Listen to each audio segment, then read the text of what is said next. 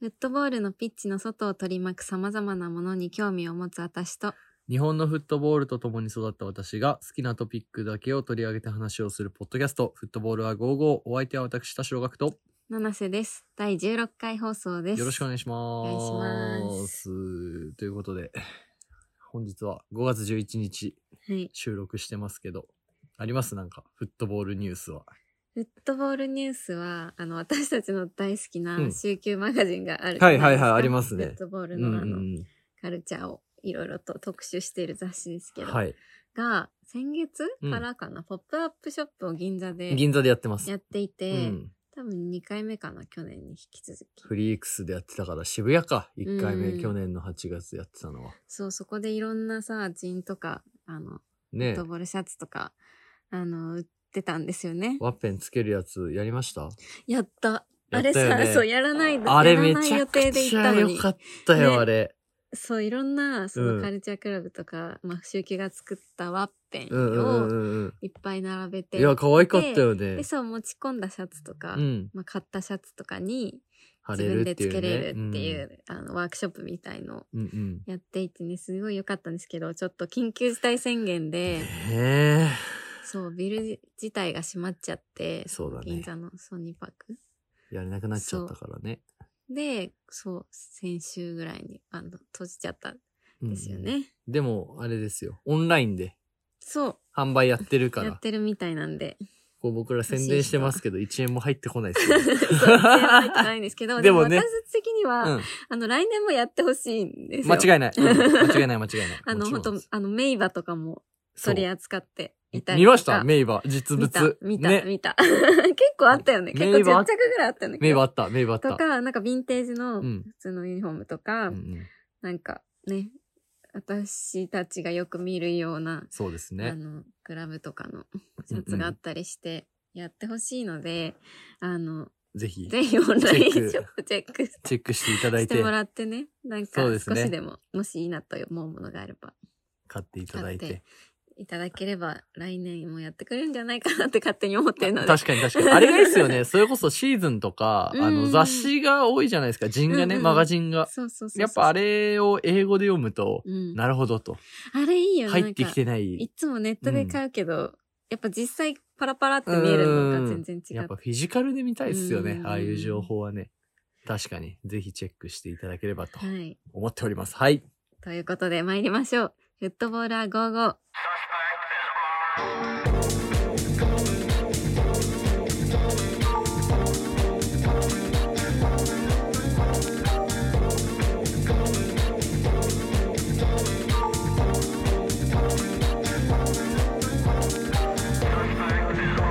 改めまして七瀬です田。代学です。この番組はフットボールに興味を持つ私たち2人が好きなフットボールの話題について語るポッドキャストです。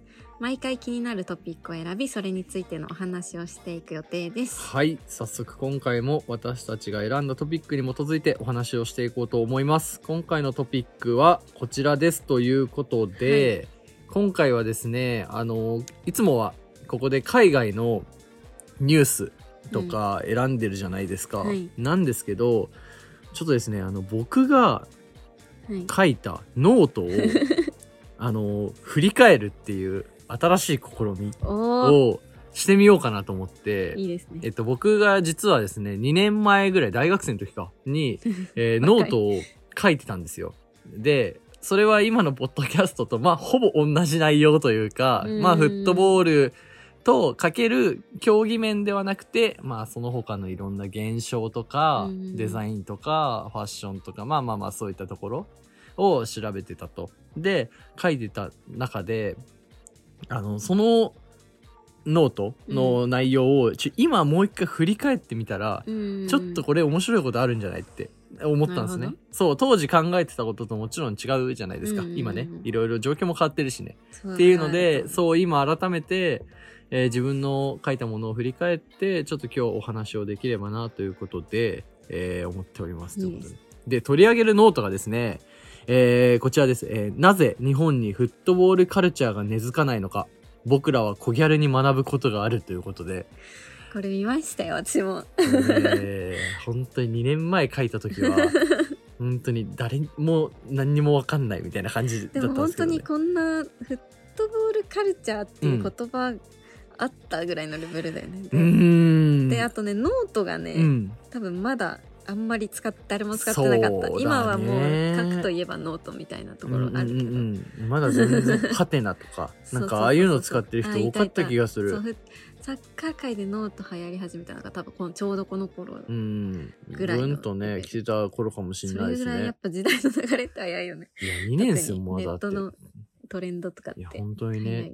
でここで書いたのがあのまあちょっと遡って日本のまあカルチャーまあいろいろあるじゃないですか。まあ音楽もありますし、うん。なんだってあるんですけど、その中でもコギャルっていう、えっ、と、まあちょっと僕らより上の世代が聞き馴染みあるかと思うんですけど、90年代、1990年代に見られたミニスカートにルーズソックス、うんガングロに茶髪といった奇抜な格好をしていた女子高生のことを総じてコギャルと言いますと。うんうんで、コギャルはまあ本来、まあ高校生ギャルですよね。を略した言葉だったんですけど、まあそのコギャルが、あーいろんなファッションだったりとか言葉遣いを、まあどんどんトレンドを作っていった存在にえーなった時期がありますと。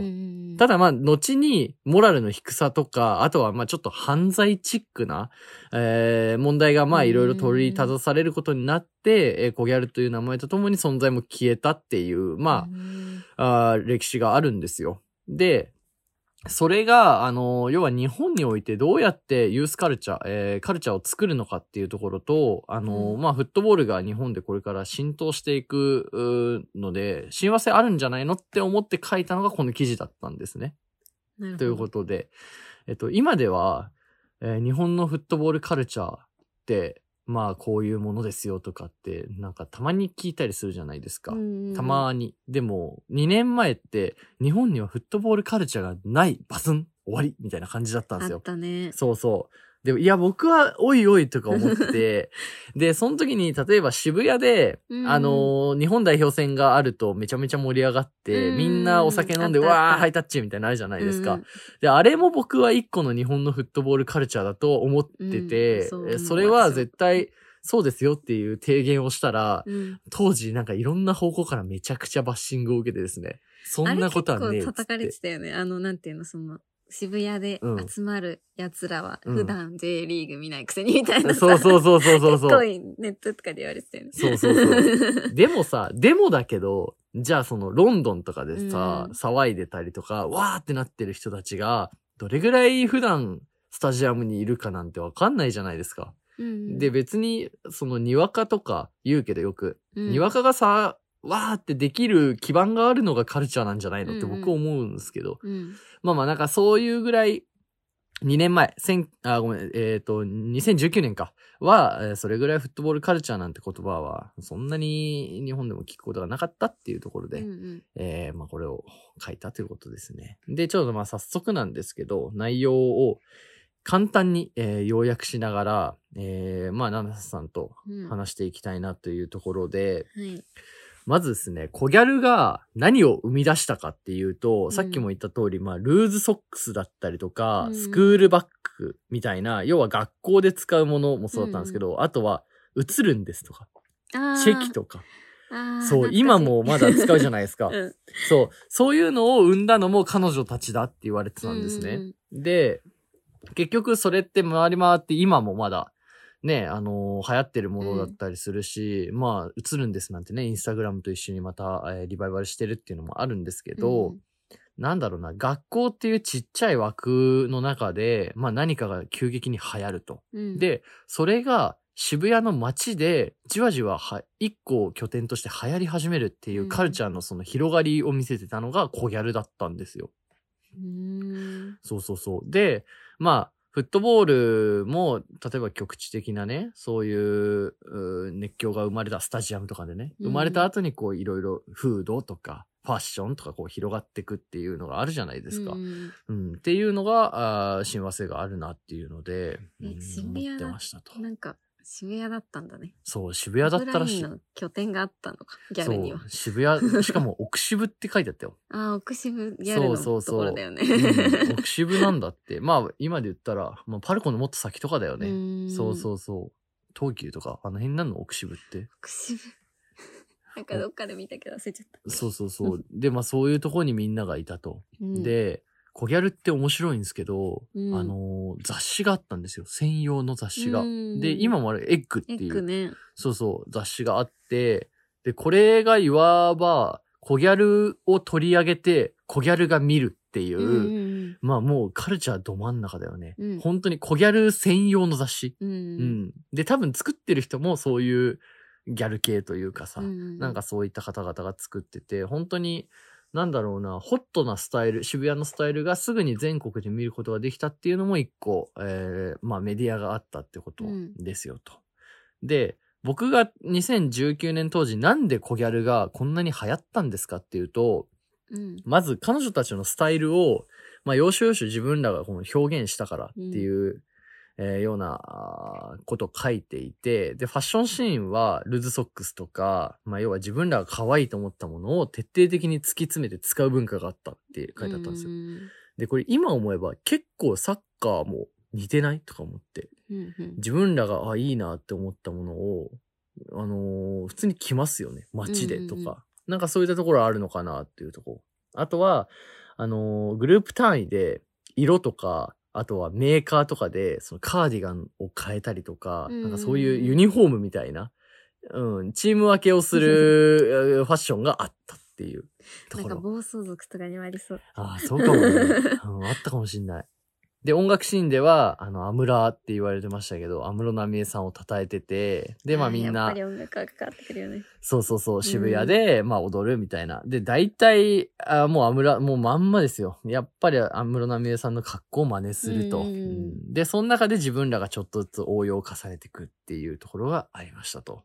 いうところですね。これがまあ、すごく簡単にコギャルとはう、ん。こういうものですよっていう、そまず。でもまあ今も結構そうだよね。女子高生って。うん。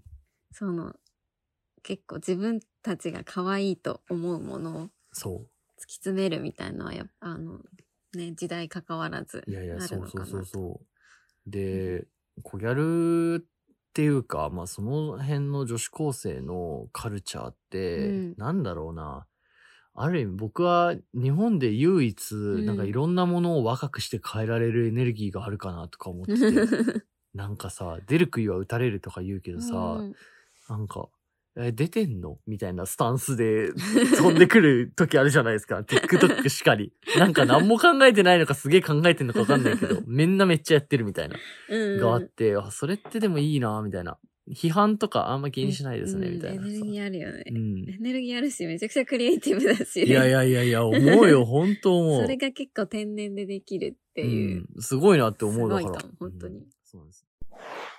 でですね、この、えー記事の中で僕はこのコギャルカルチャー、コギャルのカルチャーの 特徴を、えー4つあるって書いてるんですね、2年前。うん。まず1つは、えーこれ 参加型ということで、あのー要はコギャルっていうのはさっきのエッグの,、あの表現にもあったんですけど、読者と、えー提供者、要は、なんだろうな。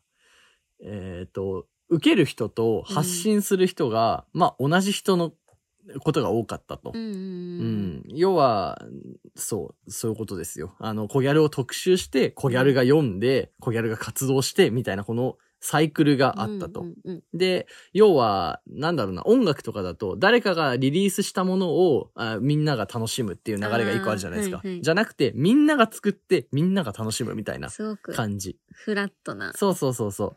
で、えーこれが一個。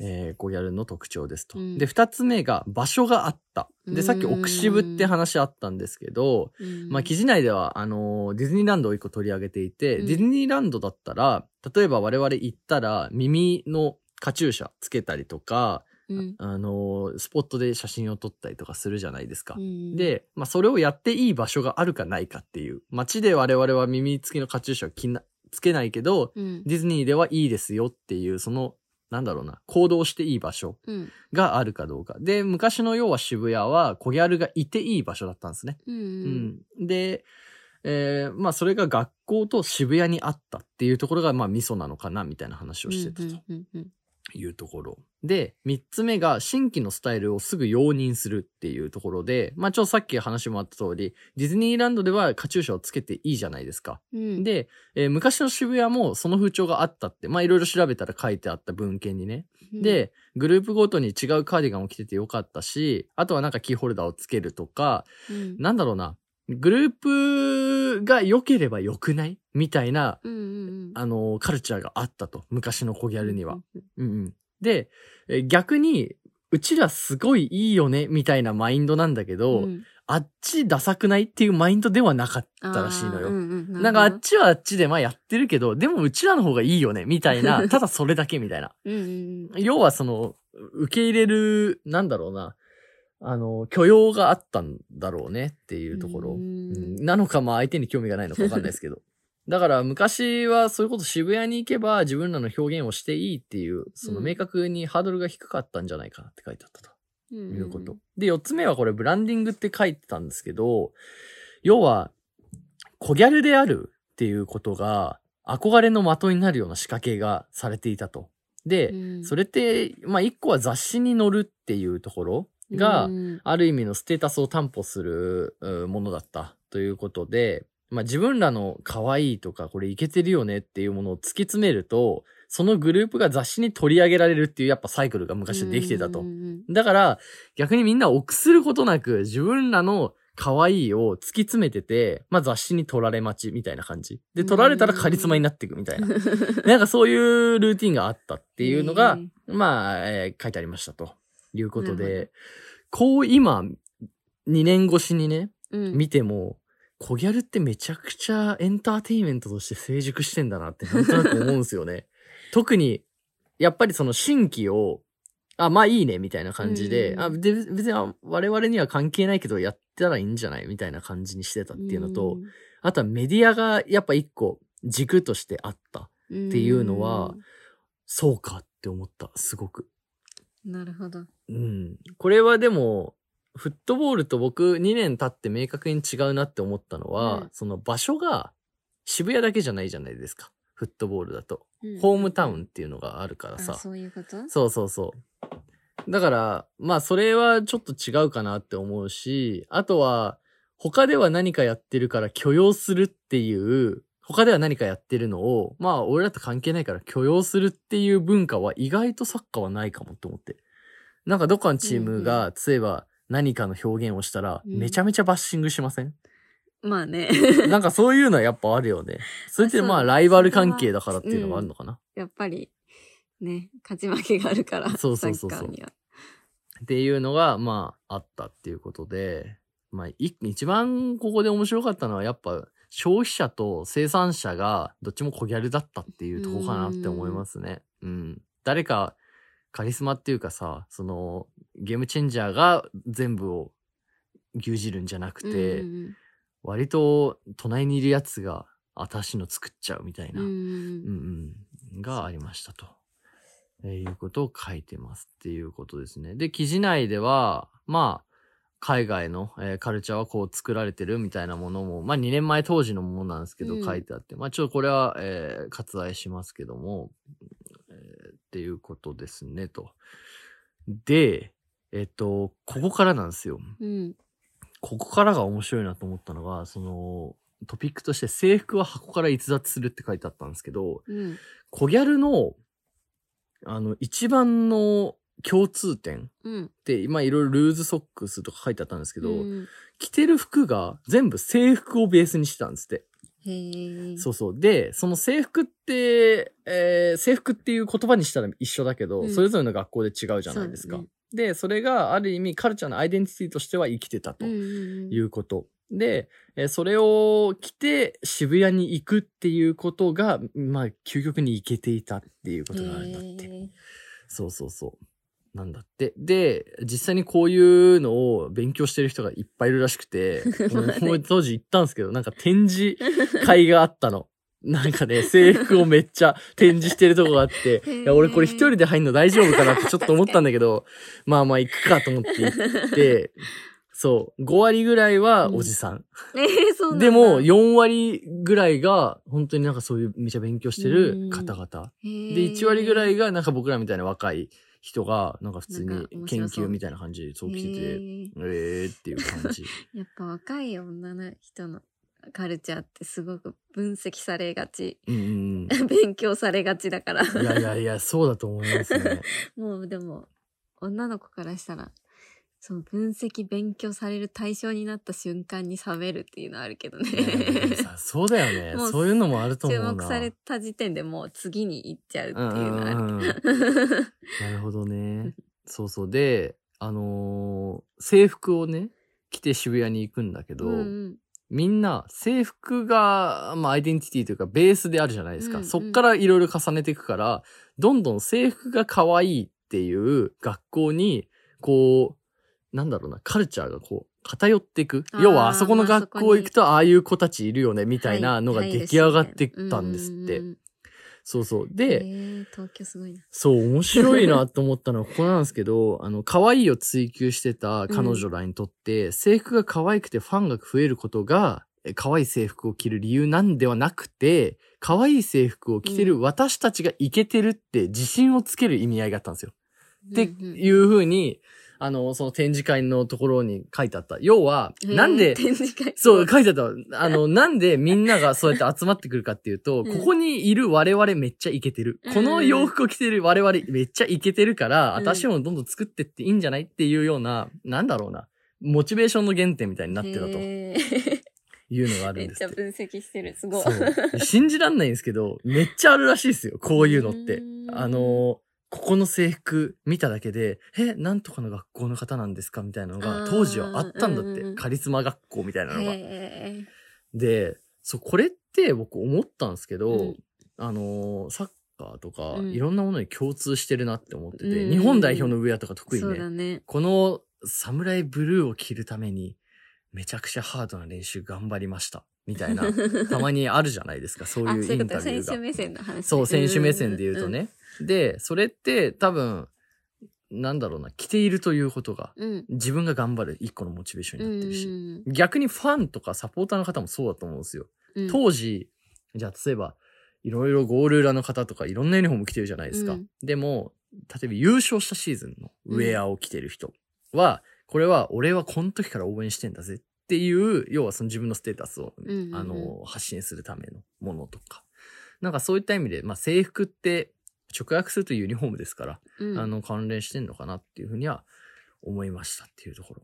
そねそうそう。で、こ僕がこの時提言じゃないですけど、最後にこういう小ギャルのいろんなことがあった中で、うん。日本のフットボールカルチャーは、やっぱこういうマインドでいるべきなんじゃないっていうのを最後に書いてるんですけど、うんうんそれは究極に内的思考で自分らのかっこいいを突き詰める姿勢を持ってた方がいいんじゃないのって言ってたんですよ。うんで、なんでこんなことを書いたかっていうと、2019年のこの当時、うん前年にナイジェリアとナイキが、まあ、ああいったキットの発表をして、うんえー日本の J リーグめちゃくちゃ全然遅れてますよと。うんで、海外の情報こんだけ集まってきてる。パリ・サンジェルマンはメガストア こんだけ出してる。みたいなうんのがあったと。で、ちょっとね、多分、おろそかですけど、パルコに PSG の、えーショップができるちょっと前かな。明治通りにはもうできてたのかなあ。エディフィスとうんパリが。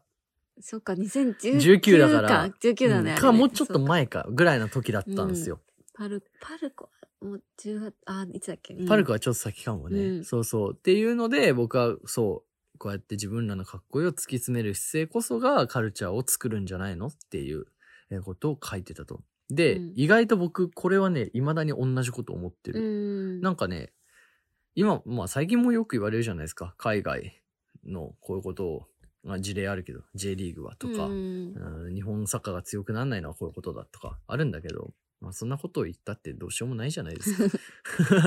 何も変わらないじゃないですかっていうところで、自分らのかっこを突き詰める姿勢。でも、最近で言うと日本の、なんだろうな、そういうクリエイティブ、周期マガジンさんとうんか、あとはいろいろ作ってる方々いますけど、が海外から注目されてるっていうケースもありますもんね、うん普通にね。だから、うん、僕も東京に住んでて思いますけど、それなりに楽しむコンテンツの量ってあるよなって思うんですけど。うんうんううん。ん。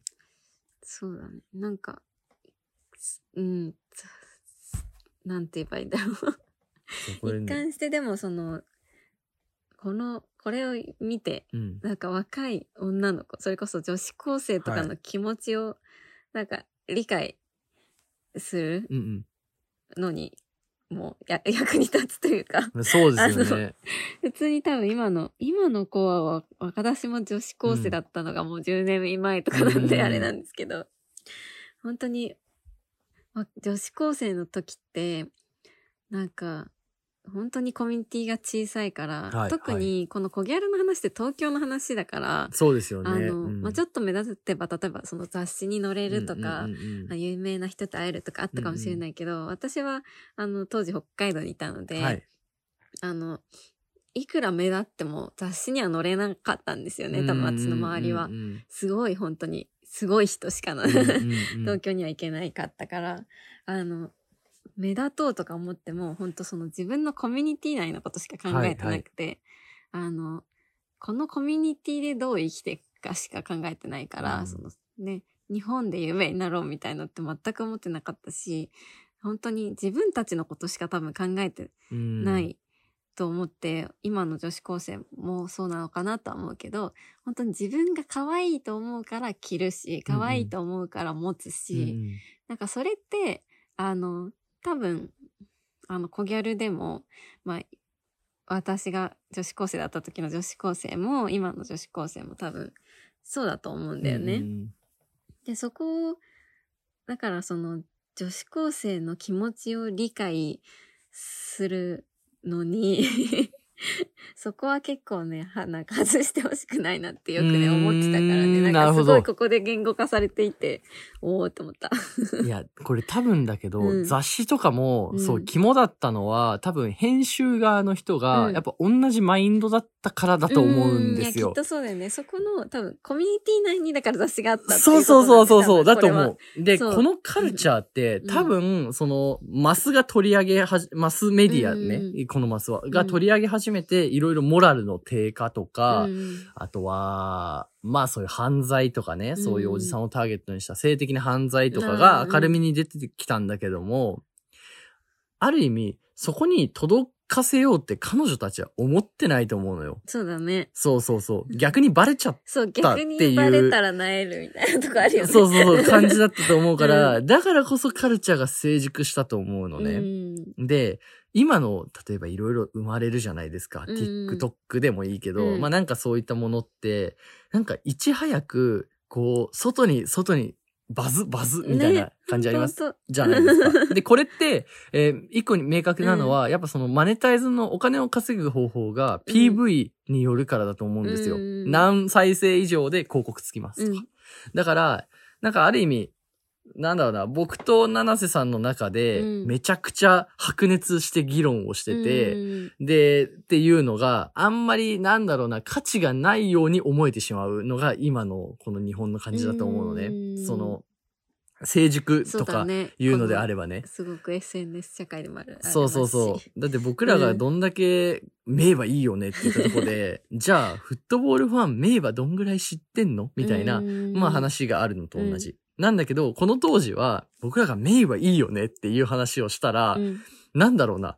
もう難しいんだけど、その、メイバがそれを取り上げてくれるみたいな感じだから。で、なんか、なんて言えばいいんだろう。なんかでもそう、要は同じマインドの中で、こう、ぐるぐるぐるぐるしてるだけで、全然価値があったって。うん。まあ自分のその、例えば私が所属しているうんコミュニティ内でめっちゃメイバが流行って、うん。私のコミュニティの、がもうメイバのコミュニティみたいに認識されて、なんかそれがめ、例えばめっちゃかっこいいよねってなって、なんとなく、あの、は、流行るじゃないけど、うん みたいなことが起こるってそうだよね。でもそういうことだと思うんだよね。なんか今はやっぱり、ローカルがさ、すごく難しいからさ、その逆に SNS があるから。その、あれがないもんね。再現がさ。うんどこからどこがじゃあこれローカルだっけみたいなのがあるじゃない。そうそう。だからね、それは難しくもあり。だから、なんだろう。ある意味、アングラなものこそ美しいみたいなものって、うんすごく、うん、鮮度が短くなってると思うんですよね。うん下手したらだって3日とかでさ、バズっちゃって外に出て、もう違う人が入ってきて廃れて、みたいな。そう、バズっちゃってさ、そしたら多分次の日になんか、テレビとかネットニュースに出ちゃってそしたらもうかっこよくないもんね。うん。っていうのがあるから、いや、これって昔なんだなっていうふうに思ったの。うん。確かにな。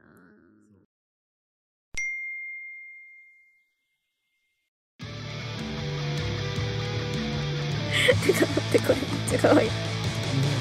ヘビくんみたいなのがエンブレ狂ってしまった何か食べたいなって時に、クヌード300円か何かであったのという。ことで参りましょうフットボーラー55で、一個ちょっと紹介したいものがあって、うんあの、パラサイトって見ました見た見たパラサイト韓国映画そう、はいあるんですけど、あれアカデミー賞も取ったんですね。で、まあ、脚本を書いた監督のポン・ジュノさんが、うんあの、アカデミー賞の、まあ、オスカーを獲得した時のスピーチで、えーこんなことを言っててですね、うんあのーまあ、この賞を、えー取って、まあ、うんすごく嬉しくて、うんで、私は今、あの、一番大事にしている言葉がありますと。うんで、最も個人的なことは、うん最もクリエイティブなことっていう言葉を彼は大事にしてると。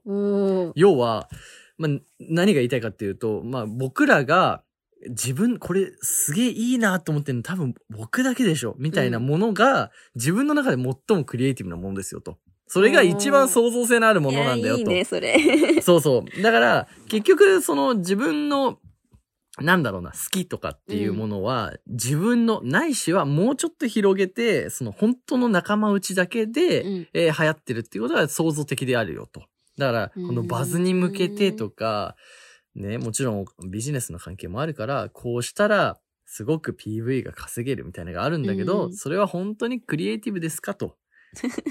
いうことを、えーまあ言ったっていう。わあめっちゃいいね。マーティン・スコセッシさんという方が、まあ言ったらしいんですけど、それをポンジュノさんは感銘を受けて大事にしてるっていう。そういうそうそうそう、言葉です。と。へえそうなんだ。いやでもすすごいわかるっていうかやっぱ自分のやりたいことと世間に受けるもの全然違ういやいや本当にそうだと思う。で、こうやって僕ら喋ってるけど、うん。僕と七瀬さんが好きなものって、あの、美体値一緒かって言われたらそうでもないじゃないですか。うん。メイはとかは好きだけど、全然。う 違うところではうん。全然違う、あるけど、でもそれってね、あの、全然ありっていうか、うんそれが普通じゃないですか。うん。うん、だから全然、なんだろうな、みんな同じだよね、みたいな、えーマインドになる必要はなくて、うんうんそうそうなん。かねでもそれはもう本当に SNS 社会が変えてしまったというかうん、かもしれない。うん、それはでも本当にそうかもしれない。小ギャルのこれとかも、多分今、あの、感じ、うんだったら、何かキーホルダーをつけてったとかう、んえ、それいいねってなる前に、まあストーリーですよね、ペうッつって。んで、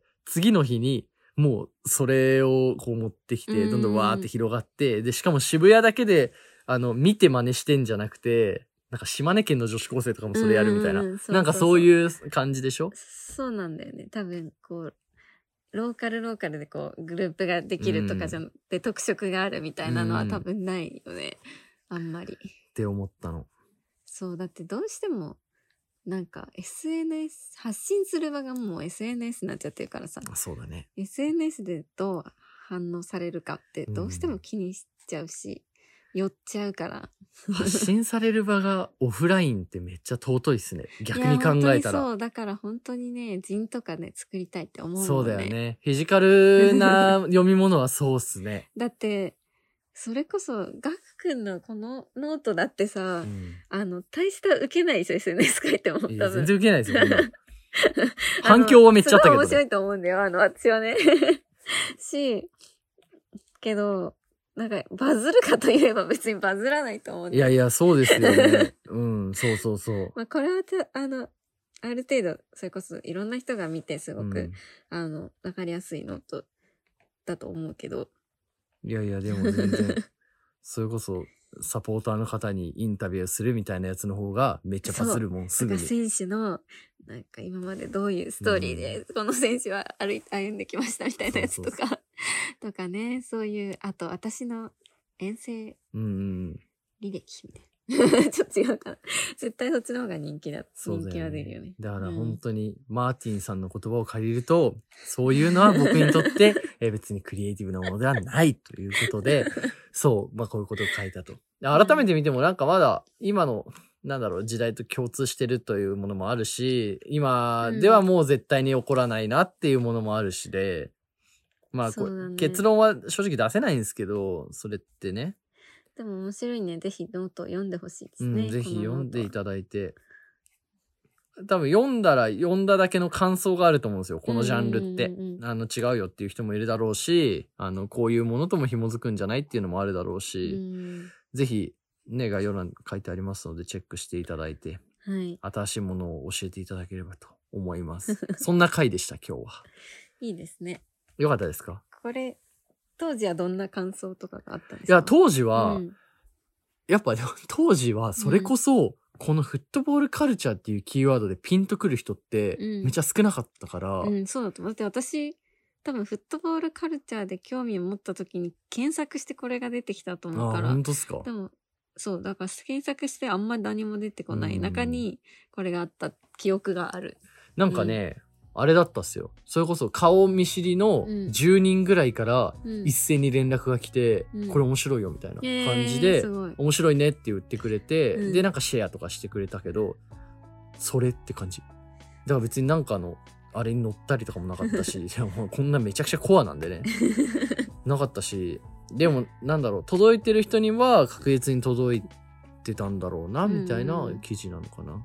うん。そんなるほど。ちょっとぜひ読んでいただけるとい。嬉しいですということで。そんなこんなで、今回はお時間ではい。ございます。概要欄に私たちのインスタグラムのアカウントを載せていますので、ぜひチェックしてください。ストーリーズでのシェアも嬉しいですということで、はい。そんな感じでした。喋り倒しましたね。あと40、分あれですね。Google ポッドキャストじゃないや、間違った。Google ポッドキャストもやってますよ。Apple ポッド、Google ポッドキャストもやってえる Google ポッドキャストでもこれ配信してます。知らなかったんだけど。。すげえいっぱい配信してますよ、これ。Apple ポッドキャスト。も。Apple ポッドキャストでなんか、レビューできるので。星をね星つけれるんで。ちなみにそう、今収録時点では、えー日本の、まあ、こんなランキングとかのために僕らやってないですけど、日本のサッカーというカテゴリーで44位なんですって。いいのか悪いのかアップルでね、アップルでね、44位なんですって。で、あのー多分これいい情報なんですけど、先週比で111位アップしてるらしいです。なんで？なんでだよ、つって。一回再生がだいぶ影響してくるよ。そうそう、そうだと思います。めっちゃ笑った。それ見て。111位もアップすることあんのっていう。